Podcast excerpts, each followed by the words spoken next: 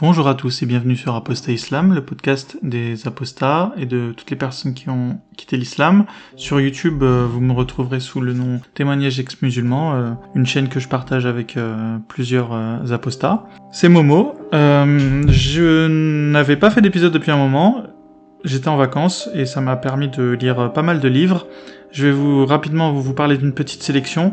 Tout d'abord, il y a Bernard Rougier, figure du djihad mondial, que j'ai trouvé euh, beaucoup trop technique euh, finalement. Je pense que c'est un, livre qui conviendra à des gens qui doivent travailler au Moyen-Orient, par exemple en tant qu'expat ou plutôt plutôt dans le gouvernement, je dirais, peut-être agent secret limite. Voilà. Euh, on y apprend quoi? On y apprend par exemple que le nord du Liban est complètement gangréné par l'islamisme et la pauvreté.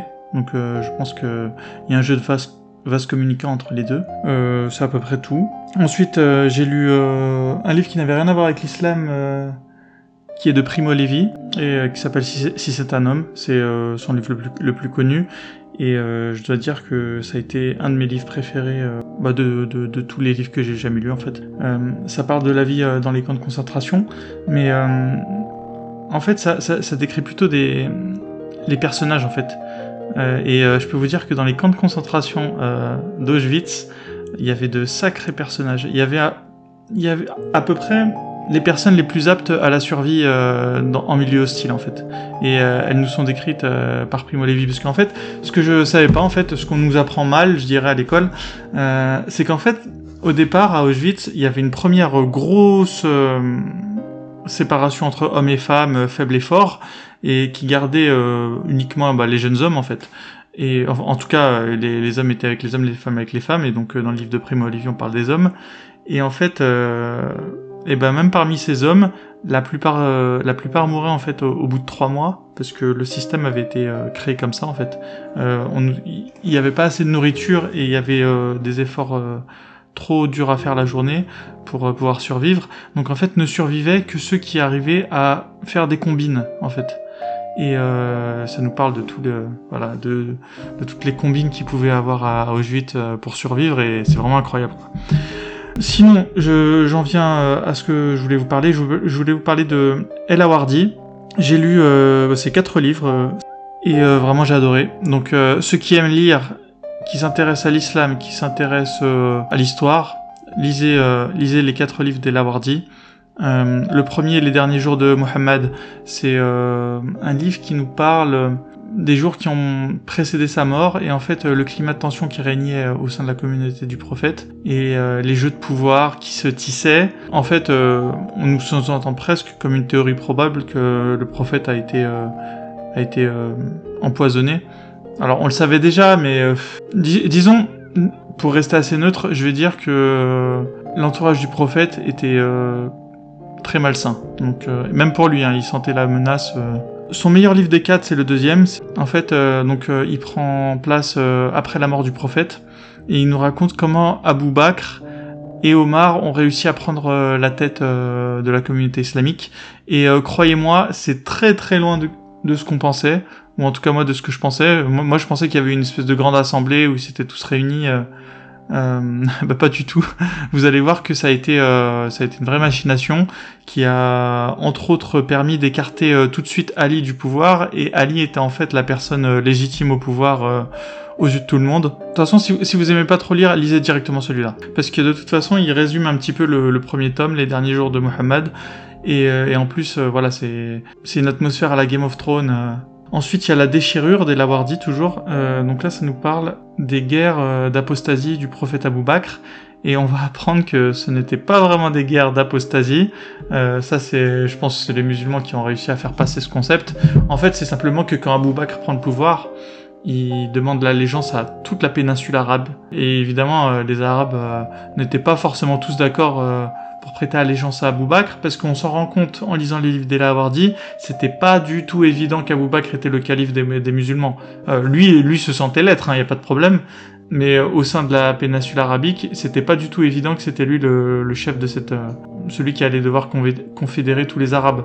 Donc évidemment, Abou Bakr n'était pas idiot, il le savait, et tous ceux qui ont refusé de prêter allégeance, musulmans ou non, hein, ça n'avait aucune importance. Il leur a mené une guerre, euh, une guerre d'extermination, hein, tout simplement, puisque dès, dès qu'un village euh, refusait de payer l'impôt à Abou Bakr, il envoyait un de ses émissaires et, et ensuite c'était c'était réduction en esclavage pour tout le monde, quoi. Et surtout, ah oui, on, a, on, on, apprend la, la présence du général d'un général dont j'ai encore oublié le nom. Ce général, en fait, c'est lui qui a mené toutes les guerres et c'était lui, en fait, euh, c'était lui, en fait, le, le, stratège.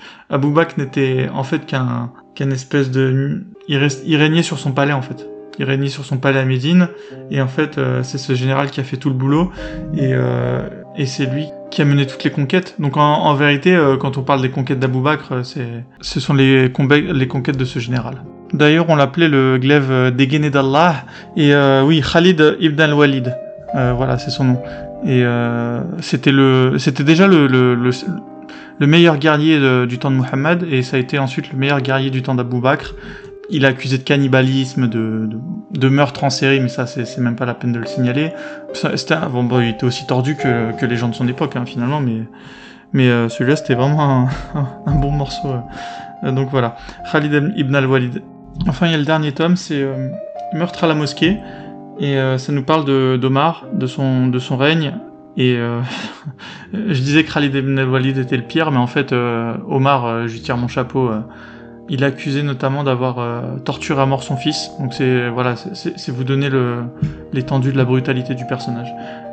donc voilà. Et dit, je pense dit, personne n'en a parlé. Bon, je l'avais vu sur les rayons de la FNAC, donc je dis pas que c'était euh, une illustre inconnue, mais en tout cas, euh, je pense que les musulmans ne l'ont pas lu, parce que s'ils lisaient, c'est apostasie directe. On se rend compte que finalement, les premiers Arabes étaient euh, très bons hein, dans leur genre. Hein. C'était vraiment des, de redoutables guerriers, des grands négociateurs, des grands commerçants. Voilà, ils sortaient d'un climat, un climat tellement hostile qu'ils en avaient tiré des, des, qualités extraordinaires de survie en fait. Ensuite, au niveau de la moralité, voilà, je pense qu'ils sont ils sont quand même très gonflés de, de parler des mœurs occidentaux. Euh, enfin, ce qui transparaît dans les quatre tomes, c'est la violence, quoi. Euh, la violence de ce peuple, sa brutalité plutôt, pas une violence, euh, une violence noble, vraiment une, violence brutale. Et voilà. Et l'avoir dit, lisez-la, je vous la conseille vraiment, vraiment à 100%. Voilà, j'ai lu d'autres livres, mais voilà, bah là on va parler de notre invité, Karim. C'est le plus ancien apostat que j'ai pu euh, interviewer pour le moment, 47 ans. Une histoire euh, très intéressante, euh, une personne très logique. On, on, se dit qu'avec un tel niveau de logique, et vous allez voir voilà, la manière dont elle s'exprime, comment est-ce qu'elle a fait pour rester aussi longtemps dans l'islam. Et c'est vraiment là, c'est vraiment dans ces moments-là où je me dis que cette religion, elle est vraiment bien faite quoi. Elle a l'air tellement simple, elle a l'air tellement... C'est fou de se dire une fois qu'on en est sorti à quel point c'était euh, logique, euh, euh, le mensonge était logique. Ce qui est finalement ce qui m'apporte la réflexion de me dire le pouvoir de l'endoctrinement quoi. moi qui vais amener bientôt mon fils à l'école, je me dis en fait dès que je laisse mon enfant quelque part, j'accepte en fait, en fait j'accepte qu'il aille se faire endoctriner par, par cet environnement. Ce qui est quelque chose de positif en même temps, il faut toujours voir le côté positif. Je me dis, comme ça, il faudra que je fasse l'effort de me concentrer sur euh, quel est l'enseignement qu'on lui apporte. Et, euh, et, ne pas hésiter à, à, le corriger dans le sens euh, où je, où je l'entends. si, si je En tout cas, m'intéresser aux enseignements qu'on donne à mon fils. Je pense que c'est ouais, c'est vraiment la, la moralité à tirer de tout ça. Bah, bonne interview et merci pour tout. Bienvenue sur Apostat Islam. Aujourd'hui, nous accueillons euh, Karim. Euh, je te laisse te, présenter déjà rapidement, Karim. Ben, euh, je m'appelle Karim, j'ai 47 ans. je, voilà, j'ai ma petite vie, je suis marié. Ensuite, je suis apostat depuis, allez, on va dire à peu près 5-6 mois, où j'ai commencé vraiment à me le dire verbalement. J'avais du mal au début, je disais que je, je, ne croyais plus dans le Dieu du Coran et, et le mot apostat me faisait peur. Et là, depuis 5-6 mois, là, je suis dans les faits, vraiment un apostat. C'est-à-dire, je, je, ne crois plus dans la doctrine islamique. Voilà. Super. Euh, est-ce que tu connaissais la notion d'apostat avant de. Il y a six mois, par bien exemple sûr. Oui, oui, depuis toujours. Ouais, D'ailleurs, le, nom, c'est pour ça que j'avais du mal à le prononcer euh, il y a encore 7, 8, 9 mois. Quoi. Pour moi, c'est. Euh, voilà, quoi. C'est, c'était très connoté, mais c'était. vraiment un terme pour moi limite guerrier, tu vois, en opposition avec les valeurs islamiques et comme je me suis euh, toujours défini comme étant musulman. J'avais cette espèce de dissonance cognitive qui m'empêchait de pouvoir pouvoir le dire. Je, l'étais de facto, mais euh, il a fallu que mentalement je puisse le verbaliser pour vraiment en avoir conscience complètement. Ok. Et euh, tu peux nous parler de ton enfance euh? Oui, non, une enfance classique, fils d'immigrés algériens, des parents pas plus pratiquants que ça, mais dans le temps, avec l'âge, tu sais, ils ont fait tous plus ou moins la même chose avec l'arrivée des paraboles, des prêches, tu vois, avec tous ces prêches à la télé, des imams cathodiques, comme on les appelle, qui, qui voilà, qui, n'arrêtaient pas de, de, leur reprocher de ne pas croire assez, de ne pas mettre en pratique ce que le Dieu, le Dieu de l'islam leur demandait, toujours avec cette vision binaire euh, autorisé, interdit, licite, illicite, haram, halal. Et donc euh, voilà, mais pas plus, euh, ils nous ont jamais poussé quoi. J'ai toujours fait le ramadan et j'ai prié plus ou moins tardivement à 23, 24 ans. voilà, par, par, mimétisme plus que par conviction et comme la plupart des musulmans maghrébin, quoi. J'étais musulman je disais que j'étais musulman parce que j'étais né dedans, quoi. Donc à partir de là, quand tu penses être né dans la vérité, tu n'as aucune raison de t'interroger sur cette même vérité, quoi, qui fait, qui fait de toi celui qui, a raison, quoi, finalement. C'est plus tard dans le temps où j'ai commencé à me, dire pourquoi j'étais musulman. Cette petite question qui paraissait anodine il y a une vingtaine d'années, il y a un an, un an et demi, je me suis dit, mais finalement, pourquoi tu es musulman? Je sais pas arrivé comme ça, mais euh, inconsciemment, certainement, que je m'interrogeais, quoi. Et après, consciemment, je commençais à me la poser. Et donc, je me suis dit, bon, je suis musulman parce que mes parents sont musulmans. Et j'ai poussé le raisonnement. je me suis dit, mais tes parents, pourquoi ils sont musulmans? Parce que leurs parents sont musulmans, et ainsi de suite. Jusqu'au, jusqu'au, jusqu'à l'arrivée, finalement, des Arabes qui sont arrivés dans le Maghreb avec la vérité au bout de l'épée. Et donc, j'ai étudié un petit peu l'histoire de la conquête arabo-musulmane, parce que c'est une conquête qui dit pas son nom. Nous, on explique qu'ils sont venus, euh, ils nous expliquent notamment dans la tradition musulmane, que plein de soldats sont venus dans des terres qui leur étaient complètement étrangères, munis limite de fleurs. Et euh, moi, ça même, quand j'étais au fait de ma pratique, j'y croyais pas. Je le disais, je, suis rationaliste, je commençais à des soldats pour venir dans des terres complètement étrangères et venir administrer, autrement dit, lever des impôts à une population locale sans que personne ne dise rien. J'avais conscience que voilà, c'était des batailles, des luttes, des guerres de conquête, de territoire. Et, quand j'ai fini par comprendre que finalement, je faisais pas partie de, enfin, mes, ancêtres n'étaient pas, n'étaient pas arabes, j'étais pas plus moi arabe que qu'un Européen, quoi. Ils sont venus, ils nous ont conquis, ils nous ont euh, soumis l'islam avec euh, tout ce que ça comporte dans une guerre. Et, et donc là, j'ai commencé à m'interroger parce que j'avais, j'avais lu le Coran, d'abord à la trentaine à peu près, très très tardivement. Tu vois. Mais le problème, c'est que je le lisais avec les yeux du croyant.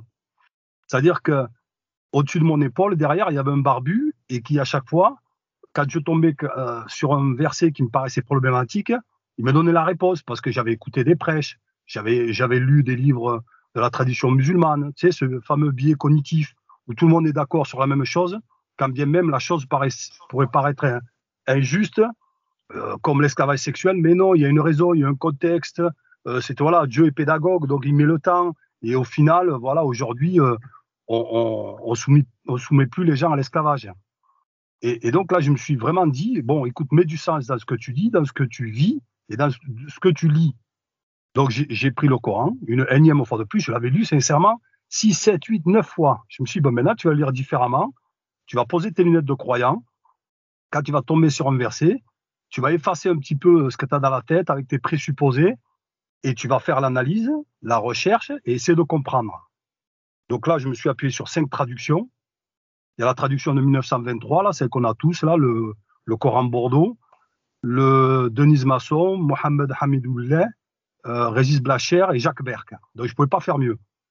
Et à chaque fois que je tombais sur un verset problématique, comme frapper la femme, couper les mains, parce qu'aujourd'hui, les réformistes, nous expliquent que tout ça, c'est pas ça.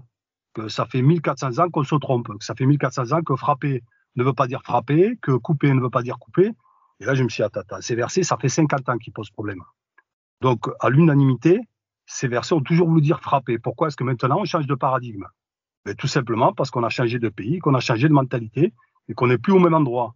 Donc, ça pose problème. Et donc, on invente tout et n'importe quoi pour nous expliquer que, que frapper ne veut pas dire frapper. Donc, j'ai analysé, j'ai étudié, j'ai écouté les islamophobes, les islamologues, j'ai écouté les apologètes, c'est-à-dire toutes les opinions et après, quand j'ai vraiment, quand j'ai repris une énième fois le, Coran avec un stylo et une feuille, je me suis dit, mais c'est hallucinant. Et je commençais à découvrir. C'est simple, j'avais l'impression que j'étais néo. Tu sais, je voyais plus les choses comme on me, les avait racontées. mais je voyais des codes binaires.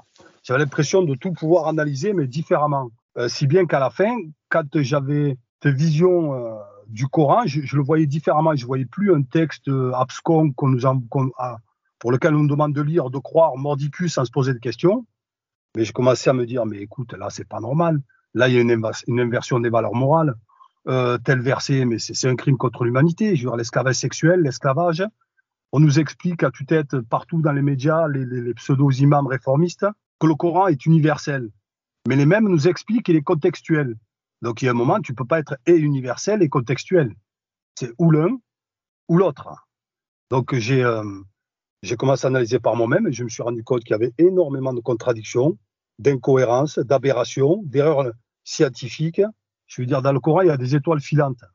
Rien que ça, euh, partant du principe que dans un livre, on parle d'étoiles filantes, je veux dire, c'est clair, net et précis. Je suis allé voir les traductions, je suis allé voir ce que, ce que les apologètes en disent, et c'est bien des étoiles filantes. Nous avons décoré le premier ciel, décoré déjà, donc euh, c'est des décors, qu'est-ce que je te dis Et euh, d'étoiles avec lesquelles nous, des lampes, pardon, avec lesquelles nous, nous lapidons les diables. Bon, mais les étoiles, c'est des soleils, donc j'imagine des soleils en train de poursuivre des diables. Donc là, ça n'a plus de sens. Et là, j'ai commencé à décortiquer tout le Coran, et là, je suis tombé des nues, quoi. Je veux dire, euh, les, ils ont les dit quoi, les. Ils ont dit quoi, les, les, imams de ça ouais. Oh, mais ça a tombé à la renverse. Mais ça a tombé à la renverse. Quand tu écoutes le, les explications, à la rigueur, je préfère, moi, quelqu'un qui me dise, je sais pas, tu vois, c'est vrai, Maurice Bucaille, il a écrit la Bible, le Coran et euh, la science, quelque chose comme ça.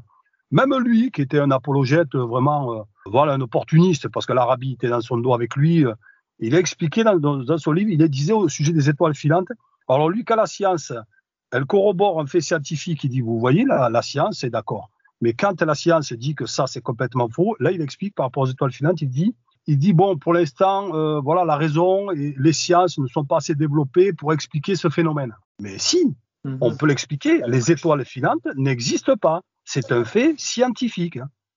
Donc, quand la science, euh, voilà, va dans le sens du Coran, regardez la science va dans le sens du Coran, et quand elle va à l'opposé du Coran, non, la science sait pas. Si, la science sait. Les étoiles filantes, ça n'existe pas. Et les mecs t'expliquent que c'est des tempêtes solaires, ou non, mais c'est les, les, explications, elles sont à tomber à la renverse. De toute façon, les explications, quand elles sont données, parce que j'ai écouté toutes les explications possibles sur toutes les, les, euh, les, contradictions du Coran. Et à la, à la fin, j'en pouvais plus, je me suis mis plus dans mauvaise foi, là. Il y a le calcul des codes, des cotes parts dans le Coran, c'est une science exacte, on parle de mathématiques ça tombe faux. Tu peux le tourner dans tous les sens, dans toutes les traductions. C'est un tiers pour le père, deux tiers, tu vois, c'est, et à la fin, on tombe à plus de 100%. Et même là, les explications, tu te dis, c'est pas possible, mais là, ils sont aveugles à ce point. Quelque part, je leur en veux pas parce que j'étais dans la même situation il y a un an et demi, deux ans. Donc, il n'y a pas, voilà. Et, euh, donc, les mecs, qui t'expliquent maintenant, le prophète, euh, le, le calife Omar, il est tombé sur ce genre de problème. Donc, il a inventé une, science qui s'appelle Aoul. Il y en a d'autres. Je me dis, mais attends, mais là, là, tu es en train de dire qu'il y a une erreur mathématique dans le Coran. Et ça te choque pas? Et les mecs, ils t'expliquent que le Coran a corrigé une erreur mathématique du Coran sans que ça ne l'émeut. Et là, je me dis, c'est pas possible. Je veux dire, il y a un moment, tout le monde est sous hypnose. Mais quelque part, tout le monde est sous hypnose. Parce que l'esclavage, il y a de l'esclavage dans le Coran. On nous explique qu'à terme, le Coran allait abolir l'esclavage. Mais Abou Bakr, Omar, Othmel et Ali n'ont jamais aboli l'esclavage. Donc si eux n'ont pas compris, on est qui, nous, pour dire 1400 ans plus tard, au 21e siècle, on a compris mieux qu'eux Ça n'a pas de sens. Il y a de l'esclavage sexuel, ça a tombé à la renverse. Dans le Coran, comment t'expliquer? Dans le Coran, Dieu est une balance. Dieu est une balance. La Surat 66, Tahrim, ouais, 66, 65, 66 me semble-t-il, où Dieu dit, euh, je dis euh, de mémoire, quand le prophète confia euh, euh, un secret à l'une de ses épouses que celle-ci le dévoila, et qu'Allah l'a nu informé. Donc Dieu, en fait, dans le verset, nous dit clairement, il a pris le prophète à, à, part, en aparté, il lui a dit, fais gaffe, il y a une de tes femmes qui est en train de balancer ce que tu lui as dit. Mais là, je me dis, c'est pas possible. On parle d'un gars qui fait tourner Jupiter et Saturne sur le bout des doigts. Qu'est-ce qui va aller voir un gars et lui dire, fais gaffe, ta femme, elle balance? Parce que c'est ça que, ce que dit le verset. Et, et le c'est un gars important, c'est son prophète. Ouais, ouais, mais c'est ça le problème, c'est que moi, tu sais, à chaque fois pour me dire vraiment, euh, pour prendre du recul, j'essaye de, de, de, visualiser. Tu as vu la, la représentation qu'on qu fait, de la représentation qu'on fait de la, de la Voie lactée? Tu as vu, elle est loin. Et bien, je m'imagine là, un être transcendant, voir la Voie lactée, la Terre là-dedans, elle est nulle part. C'est tellement immense, elle est nulle part. Et dire à un gars, c'est-à-dire est dans un point, et fais gaffe, ta femme, elle balance. Mais là, je me dis, mais l'univers, tout ça, ça n'a plus de sens. Tu vois ce que je veux dire? Je sais pas, pas expliquer ce que je ressens quand je dis ça. si, mais quelque part, on pourrait te dire, euh, certes, l'univers est immense, mais euh, Dieu, il a, il a une préférence pour, euh, pour la Terre et du coup, il s'en occupe particulièrement. Ce serait comme si toi, chez toi, tu avais, je sais pas, ton bonsaï dans, ton, dans, ta, dans ta maison et que tu t'en occupais plus que tu ne t'occupes du reste de la maison. Donc, on pourrait sauf que, prendre plein de. le même... D'accord, mais je peux comprendre cet argument, mais sauf que le même Dieu dit qu'il peut se passer de l'univers, qu'il se suffit à lui-même. Donc ça, ça entre complètement en contradiction avec le fait de s'occuper d'une bonne femme sous une tente avec un petit foulard qui aurait balancé l'information. Tu vois, je veux dire, là, on est au niveau zéro. Pour moi, là, au niveau de. Et le problème, c'est que nous, quand on prie, quand je dis nous, quand je priais, les musulmans, on est, on est obligé de répéter ça. Donc, imagine-toi dans la prière, en train de chialer, il y en a qui chialent. Il est en train de dire, oh, lorsque le prophète euh, confia un secret à l'une de ses épouses et que celle-ci euh, le dévoila et qu'Allah l'a nuit informé, mais je vais dire, elle est où la profondeur? Elle est où la spiritualité? Elle est où la, connexion cosmique entre l'individu, son âme, son intellect et l'être transcendant? Il y a peanuts. On est au niveau zéro. Et après des contradictions, j'en ai trouvé, mais partout. Il y en a une, tu as une bonne femme qui sort de chez elle, c'est la sourate, me semble-t-il, 58, la discussion. Et, le Dieu dans le Coran, il dit, nous avons entendu euh, la discussion de cette femme qui est venue vers toi et qui s'est plainte de son mari. il dit ne, dites pas que vos femmes sont comme le dos de vos mères. Car, et j'ai lu les cinq, euh, sur ça, j'ai pris les cinq traductions pour être sûr du sens. Car vos mères, écoutez bien, sont uniquement les femmes qui vous ont enfanté. C'est clair. Les mères, vos mères, sont uniquement les femmes qui vous ont enfanté. Et il y a un vers, le connaître, qui dit Vous mariez pas les épouses du prophète car elles sont les mères des croyants. Il dit pas comme, hein. il dit elles sont les mères des croyants. C'est-à-dire quand c'est pour lui, les hmm. femmes du prophète, c'est les mères des croyants, et quand c'est quelqu'un qui jure, il dit attention, vos mères sont uniquement les femmes qui vous ont enfanté.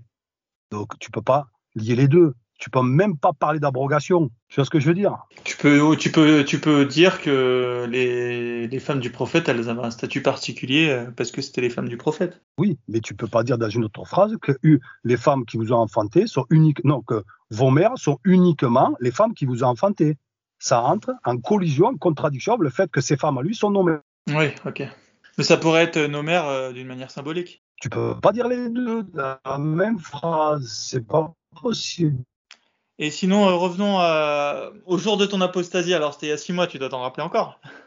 Qu'est-ce qui a fait que. Parce que tu as quand même bien, bien, bien euh, euh, épluché le sujet avant de te, ah, mais te dire apostat. Qu'est-ce qui a. C'est à quel moment où la, le vase était plein? Il n'y a, a, pas eu de switch comme ça, tu vois, du jour au lendemain. C'est que ça s'est fait sur la longueur. Et de, de, de, comment t'expliquer? Le fait de tomber à chaque fois sur des aberrations, plus des, des, euh, des, incohérences, des contradictions, des inversions de valeurs morales. Y a, y a, on inverse ce qui, est, ce qui est bien, on le rend mal, et ce qui est mal, on le rend bien. Je me suis, il y a un moment, tu, tu peux plus, tu peux plus te mentir. Et aussi le niveau zéro, moi, pour moi, du, du, du, euh, des versets où euh, il y a des versets qui disaient un gars, il peut se taper toutes les femmes à l'exclusion des autres croyants, il peut, voilà, prendre une femme, la repousser. Je me dis, ça, qu'est-ce que ça vient faire dans le message? Tu vois ce que je veux dire? Et il y a donc à 5-6 mois, je me suis dit, écoute, arrête de te mentir. Il y a un moment, mets du sens dans ce que tu dis, dans ce que tu fais. Est-ce que pour toi, ça, ça vient d'un Dieu transcendant? La réponse est non. Et là, vraiment, euh, voilà, depuis 5-6 mois, quoi, je.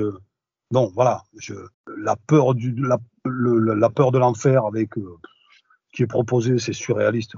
D'ailleurs, ça fait tenir un peu la peur de l'enfer dans. Oui, oui, si, si, elle m'a fait tenir, ouais, jusqu'au bout. Elle, c'est elle qui, voilà, je te plus qu'un film. Mais paradoxalement, c'est elle qui m'a fait quitter. Parce que moi, au début, je t'expliquais. D'abord, la plus grande contradiction du Coran, à mes yeux, c'est le fait que le tout miséricordieux, le très miséricordieux, puisse être à la fois le plus grand tortionnaire de tous les temps. Ça n'est pas possible. Tu peux pas être le plus grand tortionnaire de tous les temps et le plus miséricordieux de tous les temps. Là, il y a, a, il y a un gap, euh, ça ne marche pas. En tout cas, mon cerveau, il assimile pas. Et euh, l'enfer, je t'ai expliqué. Moi, au début, je pensais que c'était mon intellect, mon intelligence qui m'avait fait me, questionner sur le Coran, le fait de vouloir tout déconstruire pour mieux reconstruire finalement, je me suis rendu compte que c'était mon altérité, c'était mon cœur. C'est parce que l'enfer, je l'acceptais pas. Moi. Même au, au, fait de, ma pratique, je me voyais mal envoyer des gens qui étaient autour de moi, tu des, gens qui avaient rien demandé à personne, et de leur faire boire de l'eau bouillante, de les torturer, de, les traîner dans l'eau euh, bouillante, dans le feu, de, les cramer, cramer leurs entrailles, leur faire bouffer du pu. Les, tu vois, j'ai dit, mais attends, c'est surréaliste. J'ai des amis qui, qui euh, voilà, à, cette époque-là, qui étaient non musulmanes, et donc je me disais, attends, attends, lui, honnêtement, des fois, c'était des comas que je faisais, je m'asseyais, et je regardais comme ça les gens, tu sais. Quand j'allais au sport avec mes gamins, je regardais les spectateurs, tu sais, dans, dans leur petite mmh. vie, dans leur insouciance. Je me disais, attends, tout ça, là, tous les gradins, quand ils vont mourir, Dieu, il va les choper, et il va les torturer, mais en plus, pas du lundi au samedi. Ça ne s'arrêtera jamais. Là, je commençais à me dire, attends, j'avais plus de sens à la vie. Je me dis, ça, c'est une insulte à la pluralité de l'humanité. C'est une insulte pour la raison humaine. C'est pour ça qu'aujourd'hui, les réformistes, ils n'arrêtent pas de se battre en nous expliquant, oui, mais non, vous comprenez, l'enfer, tantôt euh, c'est passager, tantôt non, c'est pas pour tout le monde. L'enfer en tant que tel n'a pas lieu d'exister. Tu ne tortures pas quelqu'un qui n'est pas d'accord avec toi. Ça n'a pas de sens. Pour moi, ça ne fait pas sens. Donc c'est ça, moi, qui m'a qui m'a poussé à, tout reprendre et finalement me rendre compte que pas plus que le paradis complètement folklore pour Bédouin où tu te tapes des, jeunes adolescentes avec euh, voilà du pinard, de l'eau, euh, du lait, du miel. Tu... Attends, on va être sapé d'une tunique verte de soie et on aura des, des bracelets d'or et de perles. Mais qu'est-ce que ça va faire là, ça? Je m'en fous, moi, d'avoir des, des, des, bracelets. Et le pire, c'est qu'à un moment, il y a des effets qui serviront des chansons. Et là, je me suis dit, attends, c'est même glauque le truc. Pourquoi il y a des gamins qui viennent me servir à bouffer? Et il y a un imam chiite qui a mis les pieds dans le plat. Tu sais ce qu'il a dit par rapport à ça? Il a dit, euh, ouais, mais il a dit, c'est pour en gros les pédophiles qui se sont retenus pendant toute leur vie, tu sais. Et une fois mort, ah, c'est cadeau pour vous. Ah oui, oui. Eh ben ouais, mais il a raison. Qu'est-ce qu'il vient faire là, ces éphèbes? Des jeunes garçons. Tu les verrais comme des, des perles bien conservées. Attends, là, tu fais baver plus d'un pédophile quand tu dis ça. Non, c'est hallucinant. Moi, je m'attends plus à, et je vais plaisanter, à une Beyoncé qui vient me servir à boire, tu vois ce que je veux dire? J'ai pas envie de voir un gamin, moi CM1, CM2, me servir à bouffer. Et le paradis, voilà, c'est pareil, c'est du grand n'importe quoi. Et après, je me suis dit, en lisant le Coran, je me suis dit, mais attends, à quel moment il s'adresse à toi en tant qu'individu?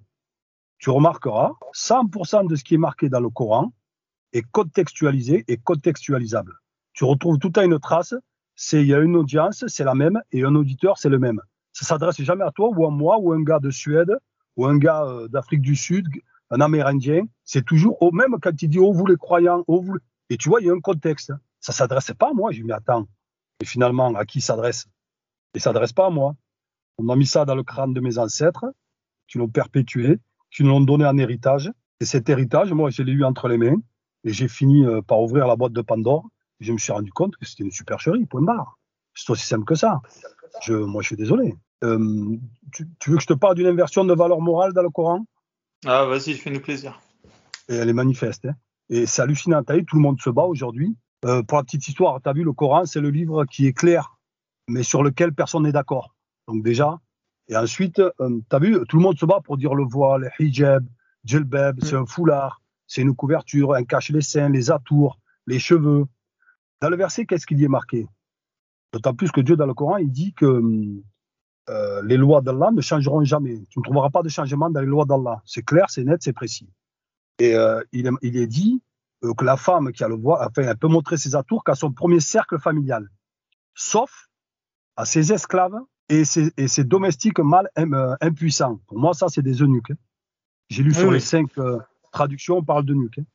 Et donc, je me dis, attends, le législateur trouve au problème qu'une femme montre ses cheveux, mais trouve complètement normal d'avoir des esclaves, c'est-à-dire posséder des êtres humains, et avoir des eunuques, c'est-à-dire prendre des gamins, les castrer, le trois quarts en mourir, et le garder ad vitam aeternam dans son foyer pour la, pour la, pour la surveiller.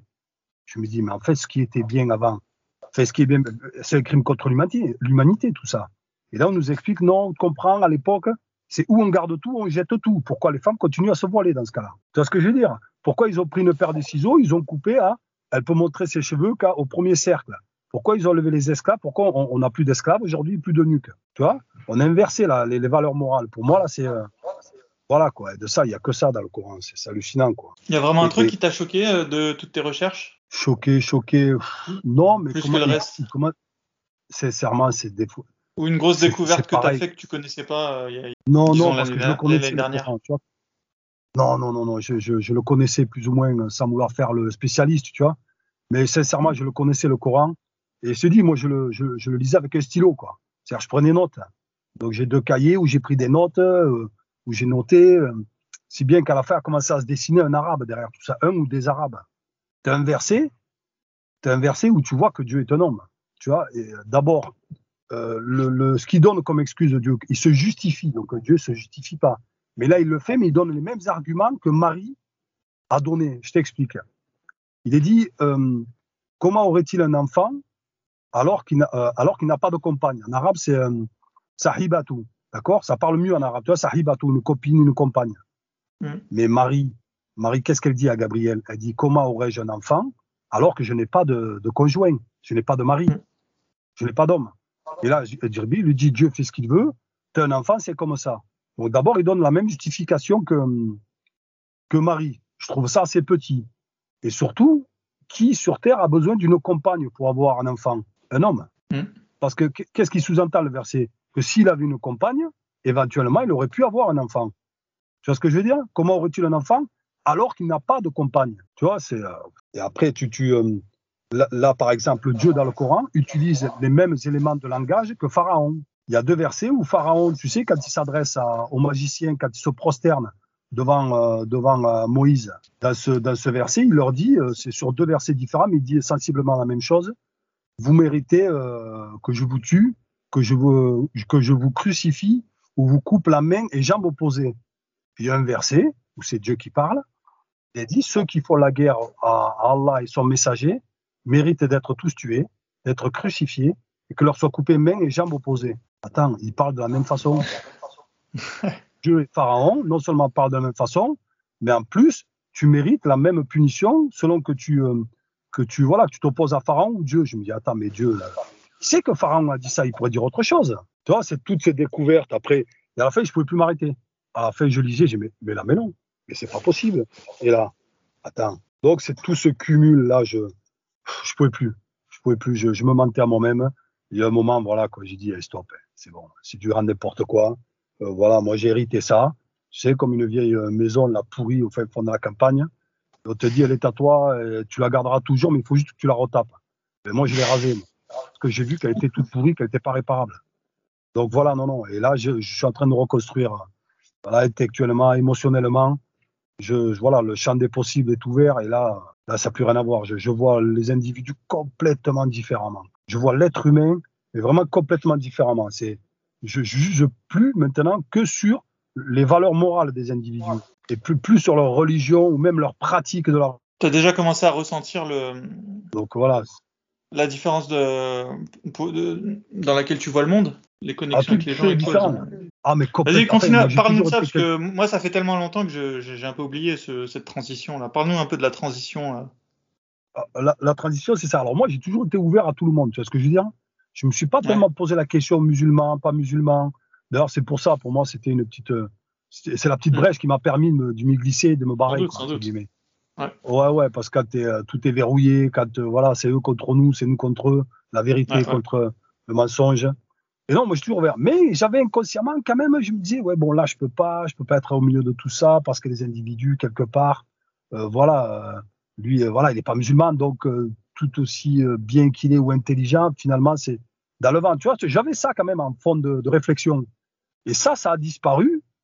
Et alors c'est compliqué à, une émotion, ça se partage même pas, ça s'explique pas, ça se ressent. Mais je vais essayer en tout cas de te l'expliquer. C'est que, et là maintenant, c'est-à-dire, j'apprécie un individu pleinement parce qu'il est, ou je le déteste, mais bon, pour détester quelqu'un, c'est facile. Il n'y a pas besoin de, voilà, mais ce que je veux dire, mais l'apprécier, je me dis, voilà, j'arrive, j'ai des clés de raisonnement qui, qui, qui désormais me permettent d'aller au bout de l'appréciation de l'individu. Avant, il y avait quand même un petit frein, tu vois, que ce soit même une mm. femme ou un homme. Et là, non, je me dis, attends, tu es un être humain, t'aimes les êtres humains et en fonction de la personne, si pour toi c'est une belle personne, voilà, il te faut, il faut ressentir des choses, ton affect et démultiplier.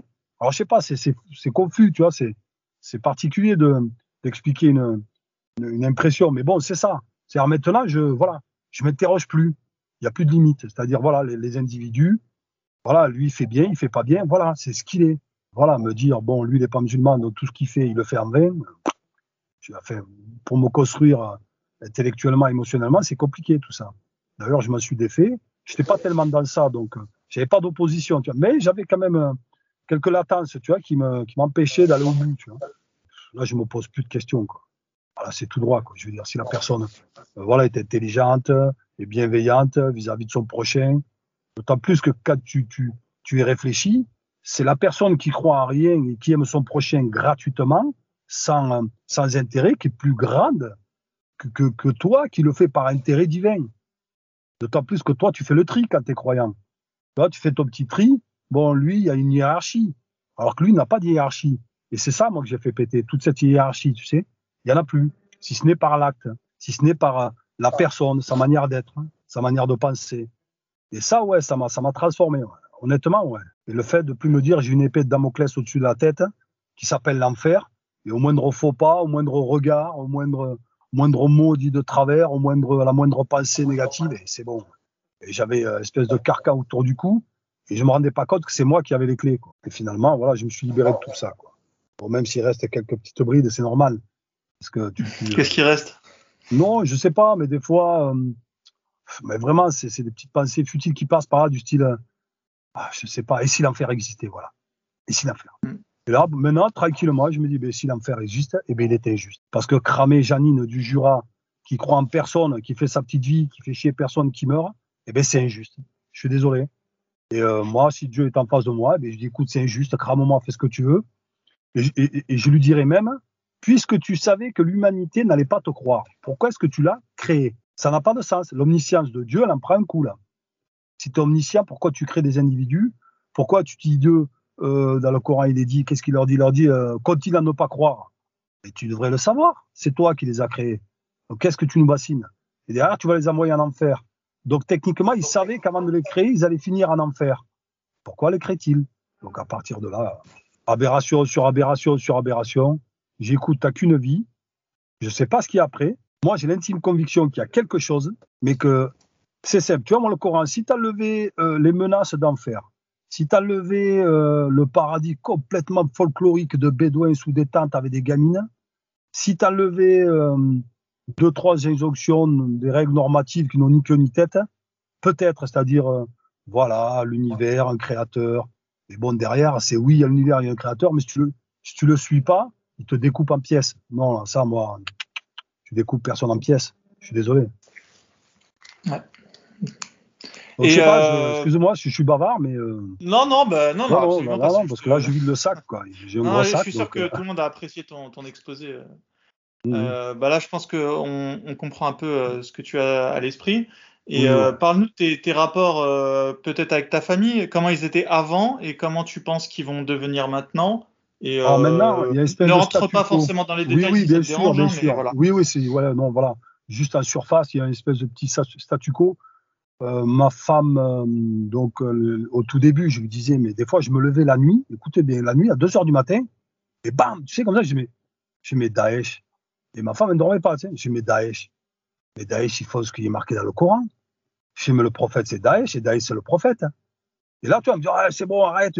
Et, souvent, le temps conflit, tu sais, je dis, mais attends, mais là, et là, et là, mais là, Dieu qui a dit ça, mais attends, c'est pas juste.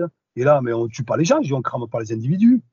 Et de là, après, ça commence un peu au début, elle arrive à l'encaisser. À un moment donné, elle me dit, écoute, arrête, tu me déstabilises.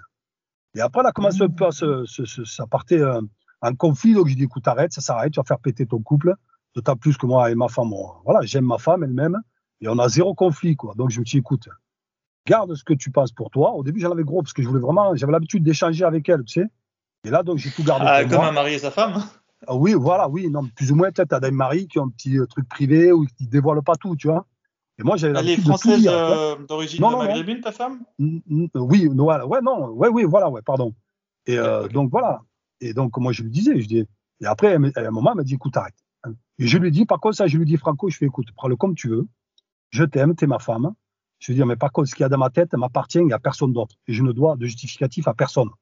Sache que pour moi, l'enfer et le paradis du Coran n'existent pas. Je n'y crois pas. Alors, je n'y crois pas plus que ça n'existe pas, parce que j'en ai pas la preuve, mais en tout cas, j'y crois pas. Même là, elle a accepté. Je dis, écoute, moi, je peux pas, c'est pas possible. je veux bien faire des compromis, te dire oui, d'accord, Dieu, il est là. Mais euh, non, l'enfer, le paradis, pour moi, ça passe pas. Et donc, du coup, euh, on n'en parle plus. On parle quasiment plus de religion. Quand elle a plus ou moins des fois une question, parce qu'elle sait que j'ai décortiqué le Coran, donc euh, je le voilà, je lui dis bon, voilà, pour moi, voilà ce que dit le Coran, t'en fais ce que tu veux, tu vois. Mais dit ouais, mais un tel a dit, je dis, écoute, moi, parce que du coup, j'ai plus le droit de donner mon avis, tu vois. Hmm. Donc, donc, elle me voit plus ou moins comme un hérétique, tu vois, mais même si elle a quelques doutes, parce que jour, elle me l'a fait comprendre, tu vois. Sur le ton de la plaisanterie, tu as prêché le faux pour connaître le vrai. En gros, elle m'a fait comprendre, elle m'a dit, écoute, dis-le. Elle m'a dit, je sais ce qu'il y a dans ta tête, dis-le, et je divorce. Alors qu'il y a zéro conflit. Ah ouais Ah oui, non, mais après, peut-être que c'est du bluff, je connais ma femme. C'est ce que je veux dire? Mais, mais en tout cas, ça serait plus pareil si, si vraiment je lui disais comme ça de but en blanc, je crois plus en islam. Hein, non, pour elle, c'est rédhibitoire. Ça serait très, Honnêtement, très, sur le sujet de l'apostasie, j'enlève la logique. Euh, oui, oui, oui, là, ça devient. Les histoires de bluff et tout, euh, tu, peux les, tu, peux, tu peux les pressentir chez ton conjoint euh, sur des sujets classiques, on va dire. Voilà, Mais celui-là, il est tellement. Pour moi, c'est le pire sujet du monde. c'est le sujet le plus. Tu, tu peux pas vraiment, tu peux pas prévoir la, réaction des gens sur ce sujet. Non, c'est vrai, c'est vrai. Trouve-moi un sujet plus imprévisible que celui-là. Ouais, c'est ouais, en gros, en gros, je pourrais la, ouais, ouais, en gros, je pourrais la tromper. C'est-à-dire, je pourrais lui avouer que je vais tromper. Tu vois, dans la discussion, avec quelques mois, on se parle plus, tu vois, mais euh, je pense que ça serait pas rédhibitoire. Mais lui dire que je crois plus dans la doctrine islamique, non, non, non, non, mais c'est vrai. Avec le recul, non, non, ça serait, c'est plus la peine, c'est terminé. Alors qu'il y a zéro conflit. Tu on n'est pas. À la rigueur, tu vois, des ah. fois, tu as un conflit plus ou moins, tu vois, ça serait la goutte qui fait déborder le vase. Mm. Mais là, cette goutte, elle remplit le vase elle toute seule. Hein. Ouais, c'est ça. À deux coups, c'est merci, au revoir. Non, non, après, je suis assez intelligent pour me dire, écoute, t'as rien à y gagner. Ce serait de l'orgueil que de lui dire, parce que, ouais, non, non, non, non. Vis ta vie avec ta femme, tu l'aimes, t'as des gamins. Donc, euh, sur la balance, il n'y a que des inconvénients, il n'y a aucun avantage. Donc, euh, voilà. Le calcul est vite fait. Donc, voilà, on en parle. Bon, je, vois des, je, vois des, avantages quand même à, à lui annoncer, mais. Enfin, moi, j'en vois pas. Lesquels? Bah, il y a il y a celui de ne pas vivre une vie entière avec euh, une personne. Et... Enfin, ah ton islamité ou ton apostasie, ça va, être une, ça, va, ça va être une part de plus en plus importante de ta personnalité, tu vois. Euh... Oui, au, alors au euh, début, j'avais du mal à, à, jongler parce que c'est exactement ça. Entre, mm. entre euh, elle me piste, elle, me, elle le sait, elle me dit T'as fait ta prière Tu vois ce que je veux dire? Ouais, ouais, bien sûr. Mm. Mais au début, j'arrive voilà, à m'accommoder de ça, c'est-à-dire que j'ai tellement pris du recul parce que tu vois, j'ai je me suis mis dans un coin, je me suis à réfléchir plusieurs fois, tu vois. Je me dis qu'est-ce que tu veux, où tu vas, tu vois. J'ai sous-pesé, j'ai pas. Euh, et après, je me suis dit, écoute, voilà, c'est des petits mensonges. Si euh, ça te permet de vivre euh, jusqu'à ton dernier souffle avec ta femme, vas-y. Et, et, bizarrement, comme j'ai l'impression que l'homme s'habitue à tout, maintenant, ça me pose plus de problème. Tu vois ce que je veux dire? C'est vrai. donc, ça me pose pas de problème. Mes gamins grandissent. Et pourquoi lui dire, tu vois? Et un jour, un moment de faiblesse, j'ai un grand garçon, tu vois, j'ai et j'étais à deux doigts de lui dire. Je voulais la... Il était assis à côté de moi. Et je me suis dit, écoute, je vais lui dire, euh, j'allais lui poser des questions, tu sais, pourquoi tu es musulman, le Coran. Mais franchement, c'était au bout de, la langue. Après, je fais, écoute, arrête tes conneries, arrête tes conneries, parce que tu vas le perturber. Euh, voilà, comme tu disais, c'est complètement irrationnel, ça. Tu peux lui dire ce que tu veux. Tu peux lui dire à mon fils, je vais divorcer, il le prendrait moins mal que si je lui disais. après, je fais, écoute, laisse tomber. Et depuis ce jour-là, voilà, je me suis, je m'interroge plus là-dessus euh, par rapport à ma femme et mes gamins. Je me tais. Je fais le petit, le petit bigot, tu sais, qui fait ses prières parce qu'il parce qu'il a peur de, de, l'enfer. Euh, je fais croire que je fais les choses parce que toujours j'ai peur de l'enfer. Et puis voilà. Quoi. Dieu a dit, subhanallah, mashallah. J'ai tous les éléments de langage. Euh, tu fais encore ça Oh, mais ça, ah, et tiens-toi bien, même quand, il y a 2-3 ans, je ne le faisais pas, ça. Parce que moi, je t'explique, il y a 3-4 ans, même quand j'étais au fait de ma, ma pratique, hein, je me suis toujours interrogé, tu vois. Et je me suis dit, mais attends, attends, tu vois bien que Dieu, là, sur Terre, il n'y est pas. quand tu vois, quand tu regardes l'histoire ce qui se passe aujourd'hui, ce qui s'est passé, tu vois bien que c'est la loi du plus fort qui prime. Tu peux lever, lever les mains au ciel, il n'y a rien. Tu vois ce que je veux dire? Moi, je donnais l'exemple de l'Irak.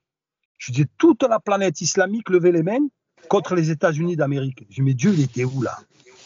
Il y a un moment, faut bien qu'il y ait une doigt qui passe. Tu vois? Dieu, et là, je, me suis dit, bon, j'écoute, là, Dieu, il n'intervient pas sur terre. Pour moi, je suis devenu un rationaliste musulman. C'est-à-dire, euh, je ne levais plus les mains au ciel. J'ai jamais, ça fait 3, 4, 5 ans que je ne demande plus jamais. J'avais rien demandé à Dieu, moi. pour moi, il faisait rien, il n'intervenait pas. Je me disais, pourquoi une gamine, au fait, le petit Ryan, là, t'as vu au Maroc, dans le puits? Ouais. Je dis, pourquoi lui, Dieu n'écoute pas les invocations de ses parents? Il m'écouterait, moi, en Europe, euh, qui voudrait juste changer de voiture. Tu vois, du jour au lendemain, parce que les signes, on leur donne l'interprétation qu'on veut. Je me dis, ouais, et là, je croise un mec, me dit, j'ai une voiture, ça va 1000 euros, elle en fait 10 000. Je dis, oh, Dieu a répondu à mes invocations. Mais pourquoi il répond pas aux parents d'un gamin qui est en train de crever dans un puits Tu vois? Et ça, moi, j'ai toujours compris que les doigts, ça ne servait à rien. Sinon, les gens ne souffriraient pas dans le monde. Il n'y aurait pas des femmes en train de se faire violer, des, zones de guerre. Voilà. Tu remarqueras que Dieu est absent euh, dans les pays ou dans les pays pauvres, mais il est présent dans les pays riches. C'est-à-dire quand tu es en France, il a tendance à te répondre, et quand tu es au bled, il ne te répond pas. Tu vois? Donc je leur dis arrêtez, non, Dieu il répond à personne. Pour moi, il répond à personne. Moi, tout ce qui est, euh, voilà, tu vois, malédiction, mauvais œil, euh, ouais, moi ça, je l'ai, euh, j'ai toujours été rationaliste, tu vois? Ça, ça n'a, je l'ai jamais imprégné, j'ai jamais intégré dans ma tête. Donc voilà, moi c'était, si tu veux que quelque chose se fasse, tu te lèves et tu le fais. Tu peux lever les mains au ciel, il se passera rien quoi. Et euh, comment est-ce que est-ce que tu penses que ta, ta vision a changé sur euh, la communauté euh, musulmane dans son ensemble? Est-ce que tu la vois différemment aujourd'hui en fait, je la vois plus ou moins toujours pareil, parce que moi, je m'en suis éloigné, tu vois, même tout en, Alors, étant musulman. Tu vois, j'allais, alors, j'allais plus. Avant, j'étais à fond dans les mosquées. Tu vois, c'est le parcours classique du jeune musulman qui veut refaire le monde, tu sais. Donc, j'allais tout le temps dans les mosquées, j'écoutais tout le temps. j'étais, voilà, on était à la mosquée, on disait, mais non, là, l'imam, il devrait avoir notre prêche un peu plus euh, en accord, en raccord avec euh, la société d'aujourd'hui, mais quand il prêche, il raconte des histoires médiévales.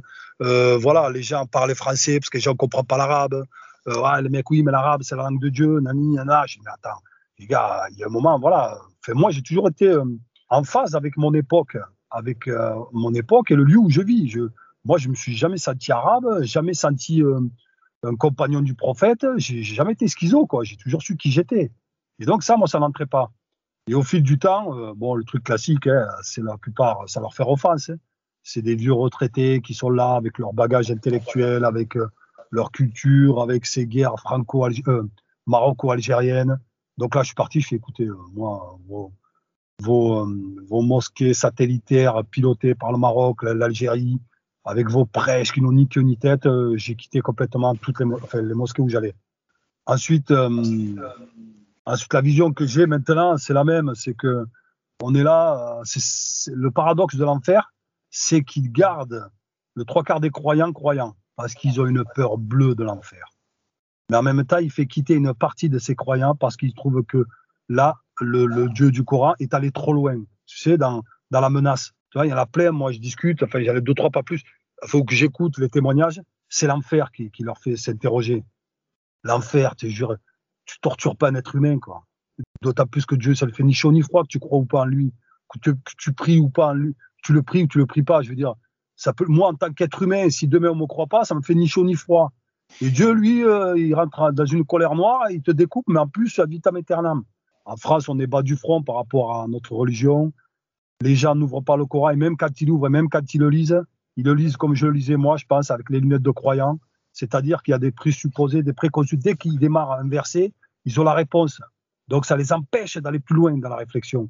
Moi, c'est comme ça que j'étais avant. Et donc pour moi, ça ne changera pas. Ça va continuer. Tout le monde va se battre pour avoir des mosquées. Dans les mosquées, les mosquées seront, c'est des mosquées satellites. Euh, voilà, c'est des, des, mosquées consulaires. Euh, ce qui s'y dit, c'est toujours pareil, c'est les mêmes prêches. C'est euh, voilà, c'est comme un, programme scolaire où chaque année ils ressortent le même truc avant le Ramadan, après le Ramadan, ils demandent des sous parce qu'ils veulent construire leur, mosquée. Il y a des tapis, il n'y a pas plus euh, anti-hygiénique qu'un tapis de prière dans une mosquée. Pourquoi? C'est tout simple. Toi, tu as, as, un tapis de prière chez toi à la maison. Un jour, tu as le malheur de mettre les pieds où tu mets la tête. Tu es là, tu fais, oh mais putain, je veux le salir. C'est ce que je faisais, moi. Je mettais avec ma main, j'ai nettoyé. Mmh. Et un jour, je me suis dit, mais attends, à la mosquée, c'est toujours le même tapis. Les gens se mouillent les pieds, entrent, mettent le pied dégueulasse partout, et toi, quand tu pries, tu mets ton front là où le gars met les pieds. Même tu le, je le sentais, c'est dégueulasse. C'est bien qu'à la fin, je mettais un tissu, tu sais. Et voilà. Et après, moi, les Omeyyades, les Abbassides, sais, dans les mosquées, là, le, les, arcades, l'esthétique, l'architecture euh, avec euh, euh, la coupole. Je me écoutez, moi, ça, j'ai jamais adhéré. Il y a un moment, on est qui, quoi? Je veux dire, des Omeyyades, je m'en fous, moi, d'avoir une coupole.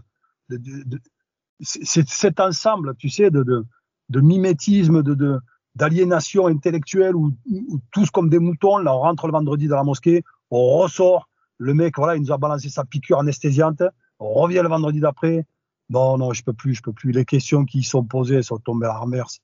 Le mec te dit ouais telle coupe de cheveux est-ce que je peux la faire? J'ai mangé de la main gauche, est-ce que Dieu va me pardonner? Non, Donc voilà, et, voilà. Pour moi, pour moi dans, chez les musulmans, tu sais, ceux qui, c'est bête ce que je veux dire, mais ceux qui se rapprochent, le plus des apostats, c'est les soufis. Parce que eux, ils se sont rendus compte que pourquoi ils s'écartent comme ça intellectuellement, mais ils gardent une espèce de spiritualité par rapport au texte, c'est parce qu'ils se rendent compte, pour moi, que, que, quand tu lis ce qui est dit dans le Coran, c'est du, voilà, c'est du, c'est du grand n'importe quoi. Je veux dire, tu tues pas les gens, un prophète qui a droit de se faire toutes les femmes, un paradis, euh, voilà, un paradis folklorique, un enfer surréaliste. Et donc, eux, ils se, sont écartés finalement de la pratique de, toute la liturgie. C'est pour ça que c'est une espèce de délire là où euh, ils méditent ensemble, ou euh, tout en gardant un petit peu le, fil du Coran. Mais pour moi, c'est eux qui se rapprochent le plus. Parce que ils, euh, les littéralistes, c'est péjoratif quand on dit littéraliste. Mais euh, le Coran, par définition, est quelque chose qui est littéral. Tu dois mettre en pratique ce qui est marqué, ce qui est dit. Donc oui, il faut être littéraliste quand on lit le Coran. Et quand tu ne l'es plus, c'est que pour toi, ça te pose problème. C'est un moyen de s'échapper tout en restant dans la religion. Donc euh, voilà, la communauté musulmane en France, voilà, c'est des fils de maghrébins pour le trois quarts. Euh, voilà, ils ont leur petite mosquée, ils ont leur petit quotidien.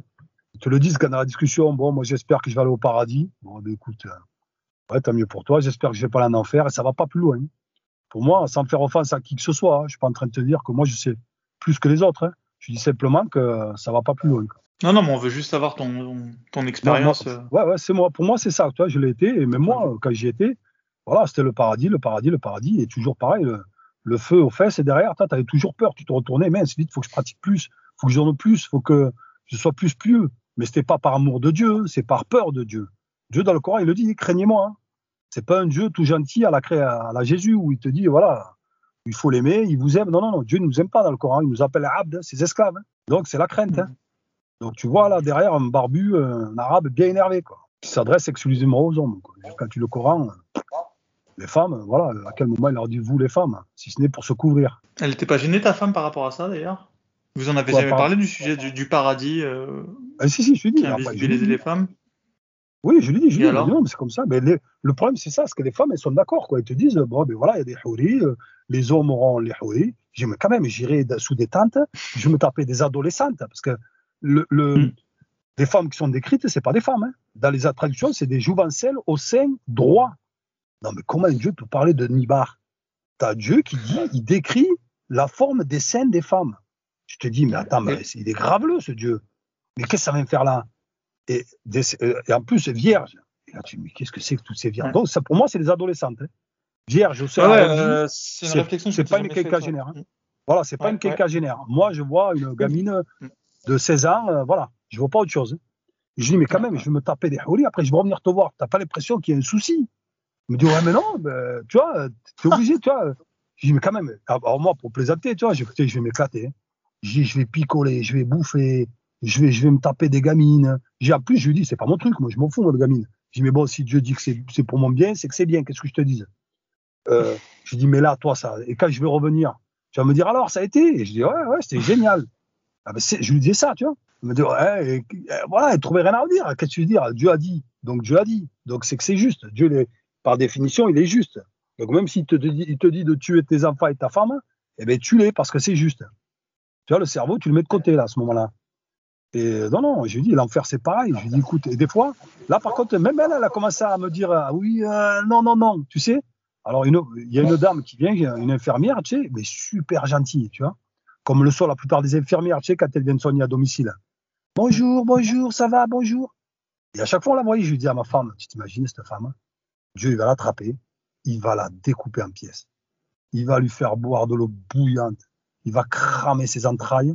il va la jeter à la poubelle Ensuite, il va reconstituer son corps et il va faire ça ad vitam aeternam. Et là, c'est surpris, elle m'a dit, non, non, non, non, non, non, non. Je suis si, si, si, si. Elle me dit, non, non. Je suis si, si, si, si, si. C'est marqué dans le livre. C'est marqué là, là. Tu vois ce que je veux dire? Et avait T'es encore musulman quand tu lui dis ça? Non, non, je l'étais plus. Non, non. Ok. Ah, je l'étais plus. Là. Mais bon, là, je vais taquiner, j'allais pas plus loin, tu vois. Je lui dis, mais si, si, si, si, elle va déguster. Et des fois, je lui dis, comme ça, ça, ça passe, tu vois. J'ai t'as vu ce, cet homme-là Donc, il y a une personne qu'on connaît, mais le mec, la main sur le cœur, tu vois. Il croit ni en Dieu, ni à rien, il s'en fout. T'as vu, lui? Dieu, il va l'attraper, il va le défoncer. Tu vois, j'aime utiliser des mots comme ça, percutants, tu vois. Ah, mais non, mais non. Bah, si, si, si, Tu vois Je dis, ouais, c'est marqué noir sur blanc. Je fais continue comme ça, tu ne là. Parce que là, tu es en train de dire que Dieu a tort, ou surtout que Dieu est injuste. Je dis, mais ça, c'est juste. Torturer un être humain, c'est juste. Tu vois, les, les, Algériens, on est les premiers, enfin, les, euh, je suis d'origine algérienne, à condamner, tu sais, le, la torture française faite euh, en Algérie, tu sais. On est les premiers à dire que les mêmes, euh, que les individus qui autour de nous, même s'ils auraient fait, ils vont se faire tuer, tuer et c'est normal. C'est juste. Tu vois, ça, je l'avais dit à un gars, tu sais, qui était versé dans, dans l'islam. Je dis, ouais, mais quand même, je dis, les gens, ils vont se faire torturer. Il m'a dit, ah, c'est comme ça. Arabé, il a dit, c'est comme ça. Tu vois, ça va pas plus loin. Il y a pas, pas le. La, la torture n'est pas interdite en islam, hein, de toute façon. Oui, enfin, après, moi, j'ai été très vite, euh, entre guillemets, coraniste. C'est-à-dire, de fait, je l'étais, je ne me le disais pas, mais je m'appuyais que sur le Coran. Parce que moi, les hadiths, c'est dès le début. Ouais, dès le début, euh, deux siècles après, le prophète, des mecs qui racontent tout et son contraire, c'est bon. J'y virais ça en premier. Et ensuite, je me suis concentré sur le Coran. Et c'est ce qui fait que j'ai pu euh, trouver toutes euh, ces aberrations. Tu vois ce que je veux dire Et tu remarqueras qu'il y a beaucoup de coranistes qui commencent après à se barrer. Quoi. Ils sont tellement concentrés. On dit, souvent que c'est la première porte vers l'apostasie. Oui, mais c'est ça. Mm. Parce qu'ils ont balayé toutes les fioritures, toi, tout, tout ce qui les gênait intellectuellement de pouvoir réfléchir et raisonner. Parce que, comme je te disais, quand tu lisais un verset, tu avais toujours un barbu derrière, tu vois, au-dessus de ton épaule, qui t'expliquait pourquoi. Donc, tu leur trouvais des justifications, tu vois. Tu dis, ben oui, ça, c'est parce que c'est passé là, ça, c'est normal. Et quand tu vires tout ça, que tu commences à les prendre mot par mot, tu lis le verset, que tu vas chercher les explications, tu te mens pas à toi-même, tu vas chercher des explications, plusieurs explications. Après, tu te dis, mais attends, mais c'est un truc de fou quand même, tu vois. Ou tu as Dieu qui, qui insulte un gars de bâtard dans le Coran. Tu te dis, mais attends, mais Dieu n'insulte pas un gars de bâtard. Zayanim, c'est-à-dire laisse-le, euh, euh, bon, les mecs qui défendent ça, ils disent non, c'est l'enfant adultérin. Ah bon, et c'est quoi un enfant adultérin au 7e siècle? C'est un bâtard, garçon. Ah, c'est un truc de fou. Et tu trouves des trucs que tu n'avais jamais vus, alors que je l'ai lu euh, de long en large en travers le Coran avant ça. Parce que là, bing, tu fais péter tous les verrous euh, mentaux que tu as dans la tête qui t'empêchent de voir correctement le verset, tu sais. Et tu vois apparaître des attitudes, des comportements, tu vois apparaître des. des... Tu as, un verset, et après je parle d'autres choses si tu veux, sur le Coran, je vais insister où celui-là, c'est limite les Avengers. Je l'appelle le, verset, là, c'est le niveau moins 1.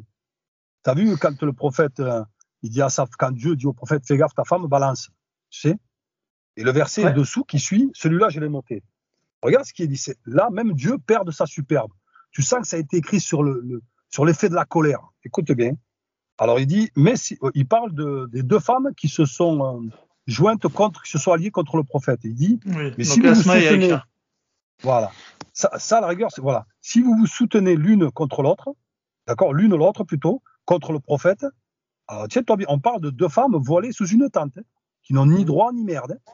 Regarde ce qu'il dit.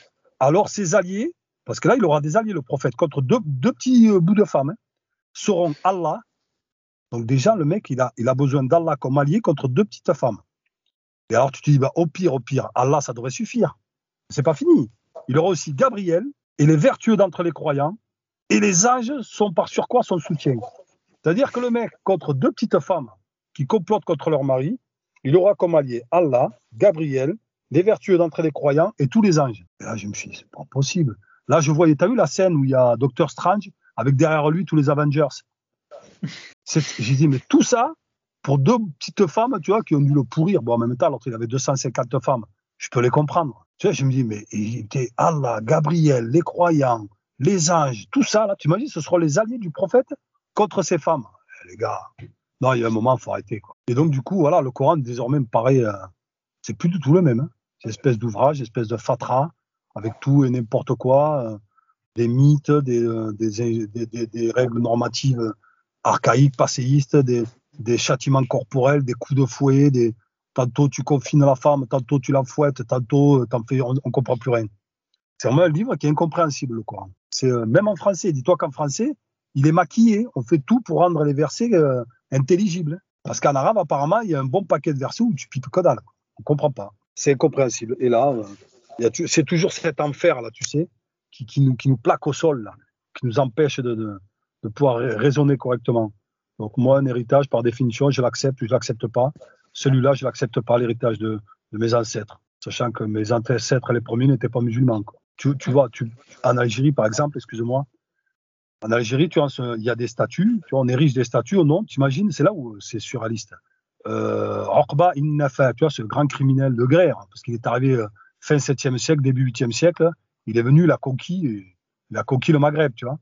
Et en Algérie, il y a un grand martyr, qu'on peut appeler ça un martyr, qui s'appelle Axel. Et il n'y a pas de statue, il n'y a rien, Kahina aussi. C'est-à-dire que maintenant, on honore ceux qui sont venus nous conquérir. C'est comme si en Algérie aujourd'hui, on érigeait des statues du général Ossares. Tu vois, le général français euh, pendant la guerre d'Algérie. C'était exactement la même chose. Donc, ils nous ont déculturés, ils nous ont arabisés, ils nous ont, ouais, intellectuellement, ils nous ont violés, quoi. Et euh, derrière, avec, j'ai envie de te dire, avec notre bénédiction.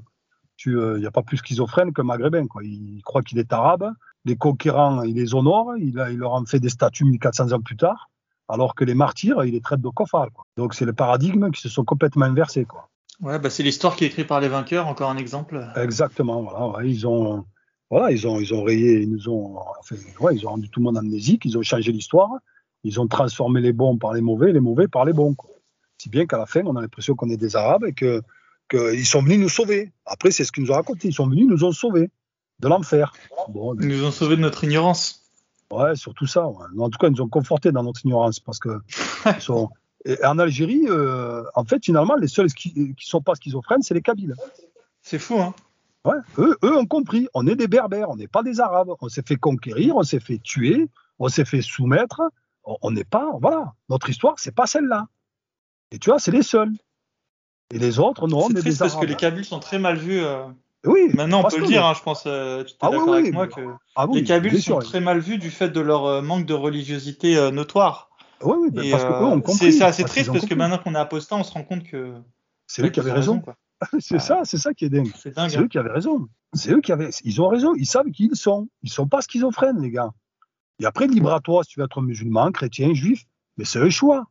Tu peux pas dire aux gens, voilà, on va vous crever parce que vous ne croyez pas dans le même, euh, dans la même religion que nous, quoi. Et, et c'est tout ça là, c'est tout ce mélange euh, arabo, berbère, coran, tout ça qui, moi, ça a volé en éclats, quoi. Désormais, là, je, je, voilà, je, vois, comme je disais, je vois plus les choses de la même façon, de la même manière, je vois plus les individus de la même façon. Et alors, au tout début, c'est le sol qui s'est dérobé sous mes pieds. Tu savez, au tout début, c'est particulier. Au tout début, là où j'ai vraiment pris conscience que je, que j'étais plus musulman, je, waouh, tu vois, parce que tu as toujours été accroché à quelque chose, avec mmh. toujours les pieds sur un sol bien dur, fixe, avec un chemin, une route bien tracée, et du jour au lendemain, boum, tout ça disparaît tu es, en train de flotter, tu es, dans l'espace, il n'y a plus rien. Et donc, tu es obligé de tout refaire. au début, c'est particulier. Et là, petit à petit, je reconstruis tout. C'est-à-dire, je reconstruis, euh, je revois les choses différemment. Et là, je suis beaucoup mieux. Je pense être beaucoup plus épanoui que je ne l'étais avant. Parce que là, je ne le fais pas avec un flingue sur la tempe, tu sais. Je le fais euh, en fonction de mon intelligence, mon intellect, mon affect, toutes mes émotions, tout ce qui me, tout ce que je suis en tant qu'être, tu vois. Et je, on, on, ne balise plus ma pensée. Parce que quand tu es dans une croyance, on balise ta pensée. On te montre le chemin, on te dit c'est par là. Tu prends le chemin que tu veux, mais sache que la lumière, elle est au bout du tunnel, elle n'est pas ailleurs. Et là, moi, je revois tout. Donc, euh, c'est quelque part, là, maintenant, c'est épanouissant. Moi, je, je, voilà, je, je, je, je, suis dans un autre univers. C'est hallucinant. Quoi. physiquement, je suis là, mais intellectuellement, je suis ailleurs. Quoi. C'est, ça, je ne sais pas comment l'expliquer, mais ça influe même sur mon caractère. J'ai toujours eu bon caractère, mais là, honnêtement, je marche sur l'eau des fois. Hein. Alors, je suis un être humain, j'ai toujours mes émotions, toujours mes sentiments, mais c'est différent, quoi. Je, voilà, je, c'est, je pense donc je suis de Newton, c'est exactement ça. Quoi. Génial. Bah, bienvenue dans le monde réel. Hein. Ouais, ouais, c'est exactement ça. Le, seul, qui, le seul qui, qui, était qui était là depuis le départ, mais dont tu refusais. Ah euh, oui, oui, bah, donc, euh, non, de lui accorder l'existence. Euh. Et parle-nous, euh, parle-nous un peu de, de l'avenir. Alors, euh, c'est quoi tes projets maintenant? Parce que ton projet maintenant, c'est plus d'aller au paradis, du coup. Oui, Donc, je pense que tu en, as d'autres qui se dessinent. Non, ouais, moi après moi, moi c'est, euh, enfin, en tant qu'individu, je, la certitude, c'est que ma certitude, c'est que je ne sais pas ce qu'il y a après la vie. Tu vois, je ne sais pas. Bon, après la mort, Je ne sais pas comment tu, dans quel sens tu le vois. Et, euh, mais je suis, euh, je, je, pense, mais foncièrement, au plus profond de moi, qu'il y a quelque chose. Alors peut-être pas en tant qu'individu, parce que tu peux pas te reconstituer, parce que ça n'a pas de sens. Derrière, tu retomberais sur une espèce de, de croyance où l'individu se, se reconstituerait, mais tu te dis, ouais, mais la personne qui meurt à 95 ans, l'autre à 6 mois, tu vois, c'est n'importe mm. quoi. On fait comment? Mm, tu, mm. Le gars va pas avoir 6 mois pour l'éternité.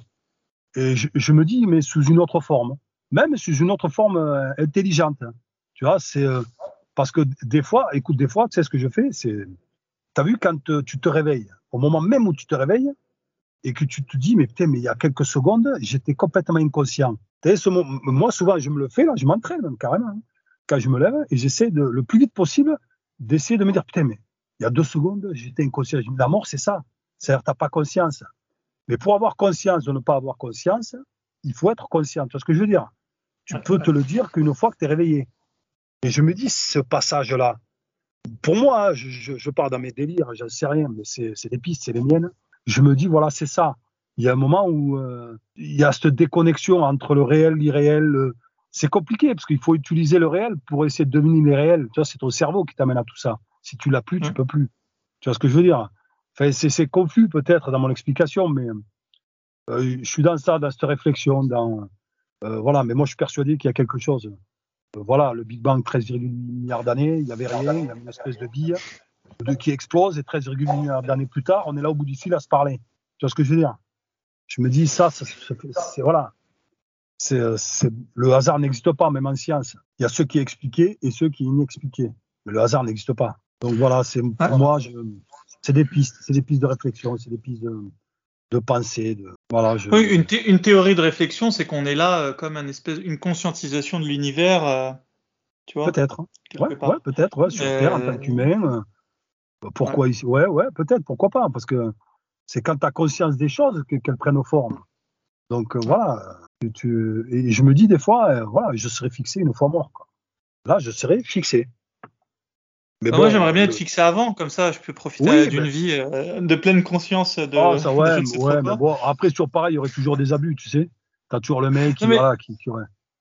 Des fois, je me dis, mais ce serait con d'avant de, mourir, d'avoir une espèce de d'ultime euh, moment de lucidité où je me rends compte de, ouais, bah, de, fini, j'aimerais bien me rendre compte maintenant, tu vois, parce que c'est quand même con de s'en rendre compte cinq minutes avant euh, de fermer les yeux. Ouais, c'est clair. Ouais, non, mais je te comprends. D'autant plus, c'est pour ça que je me dis qu'il faut vivre pleinement les choses. Et je me dis, mets du sens dans ce que tu fais c'est justement pour moi, c'est euh, profiter à bon escient de la vie et aller au bout du bout. Tu vois, après, voilà, nous on n'a pas d'autre choix que voilà de, de, mettre du sens et de mettre de, de, de comment expliquer, de d'avoir une vie, euh, de la développer par rapport à ce qu'on aimerait faire, ce qu'on aime faire. Je dis pas qu'il faut tout plaquer, tu vois, mais euh, de prendre le maximum de plaisir dans ce que tu fais et de conscience dans ce que tu fais.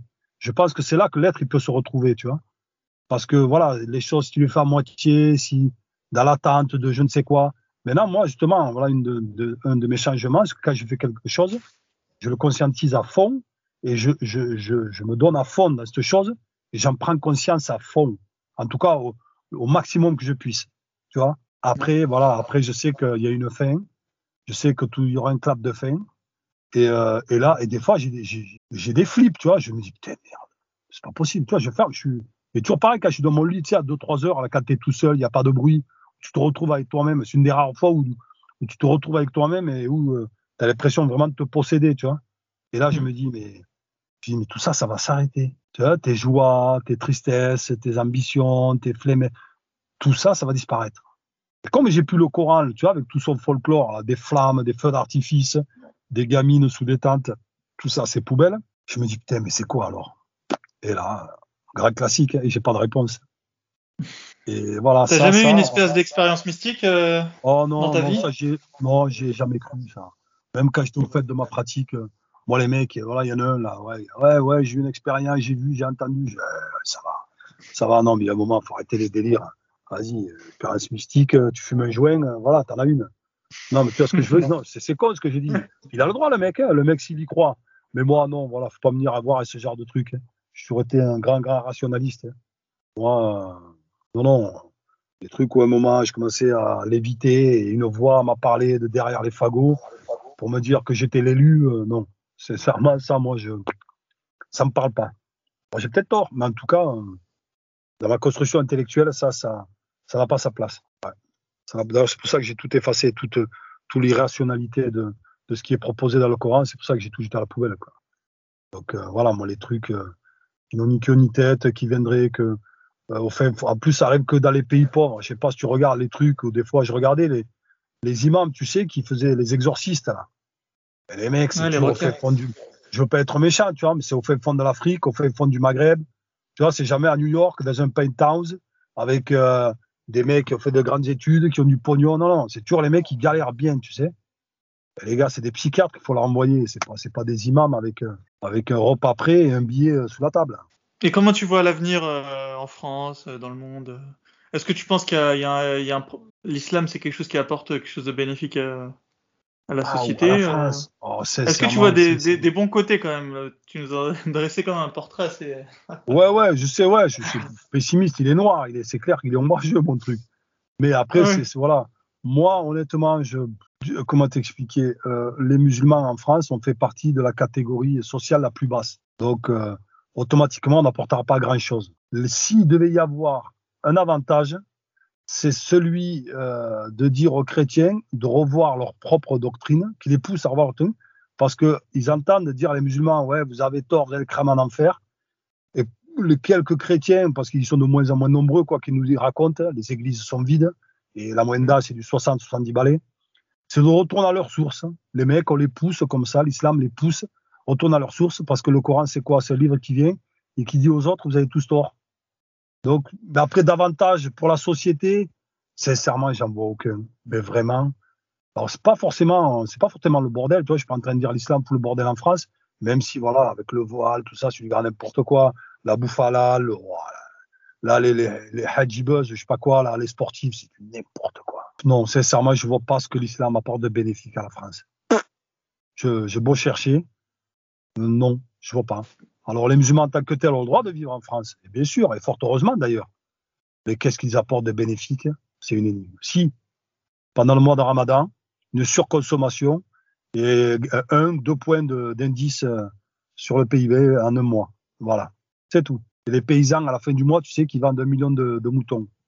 À 300 balles à la tête.